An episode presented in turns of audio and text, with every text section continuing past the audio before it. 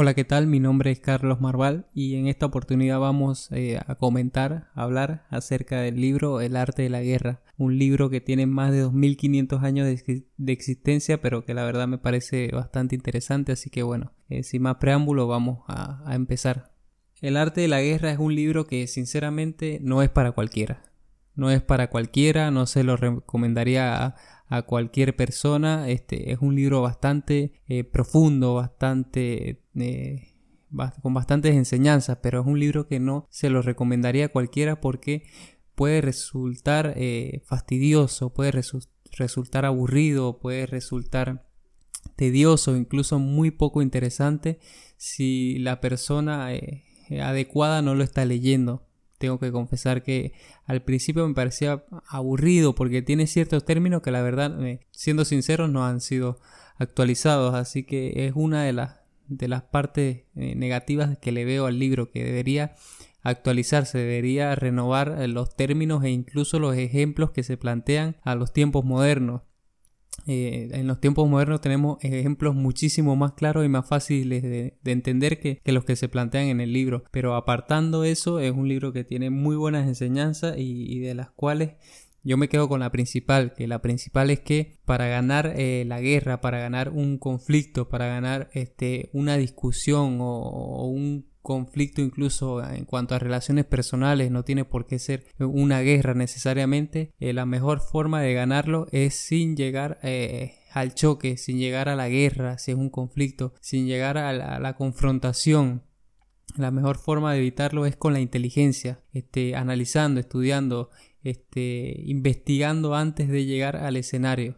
Este, me quedo con esa lección principal que me parece muy muy acertada porque no puedes ir como quien dice a la guerra sin prepararte, sin estudiar, sin analizar al rival. Esto en cuanto a las relaciones eh, empresariales, no puedes competir con, con una empresa que no sabes qué está haciendo, qué está vendiendo, cuál es su público, este, cuáles son sus estrategias de marketing no puedes compartir, con, competir contra un político contra el cual no sabes cuáles son sus estrategias, sus propuestas, cuál es su discurso. Tienes que prepararte, tienes que investigar, tienes que indagar bien, no puedes llegar en el aire. Menos en la era de la información, no puedes llegar en el aire. Y es lo que más destaco de este libro, eh, el cual está basado en 13 principios básicos, pero su enseñanza primordial y su enseñanza principal es esa que tienes que usar la inteligencia, tienes que usar eh, la, viveza, tienes que usar eh, la información a tu favor antes de llegar a la confrontación. Y bueno, apartando los 13 principios eh, en los cuales se, se, explica en el libro,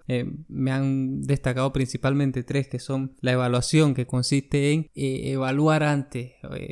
valga la redundancia, tienes que analizar, tienes que eh, medir cuidadosamente cuáles son, van a ser tus acciones. Eh, el segundo principio sería eh, el de buscar vencer al enemigo por medio de la estrategia, que es el principio básico del libro.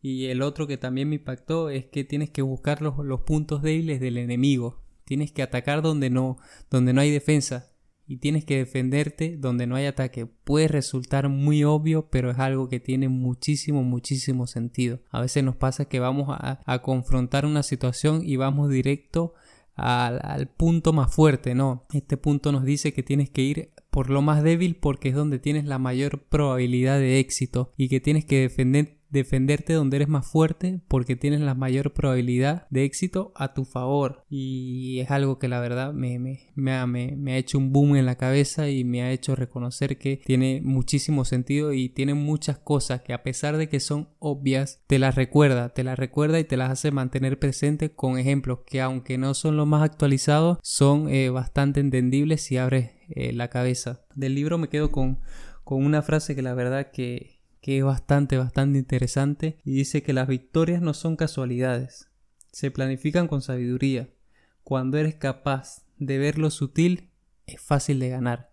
Es algo impactante. Las victorias no son casualidades, las victorias no se dan por arte de magia, no son suerte, no son cosas del azar, son cosas de planificar, son cosas de investigar, son cosas de prepararse. Que existe la suerte y se puede dar la suerte, sí, no, lo, no voy a decir que no, sí, pero tus porcentajes de acercarte al éxito aumentan cuando te preparas y cuando estás consciente de las cosas que tienes que hacer para lograr tu objetivo. Ahí tus probabilidades aumentan incluso si lo haces, puedes fracasar, pero tienes más chance de tener éxito que de fracasar. Y es lo que te plantea el arte de la guerra.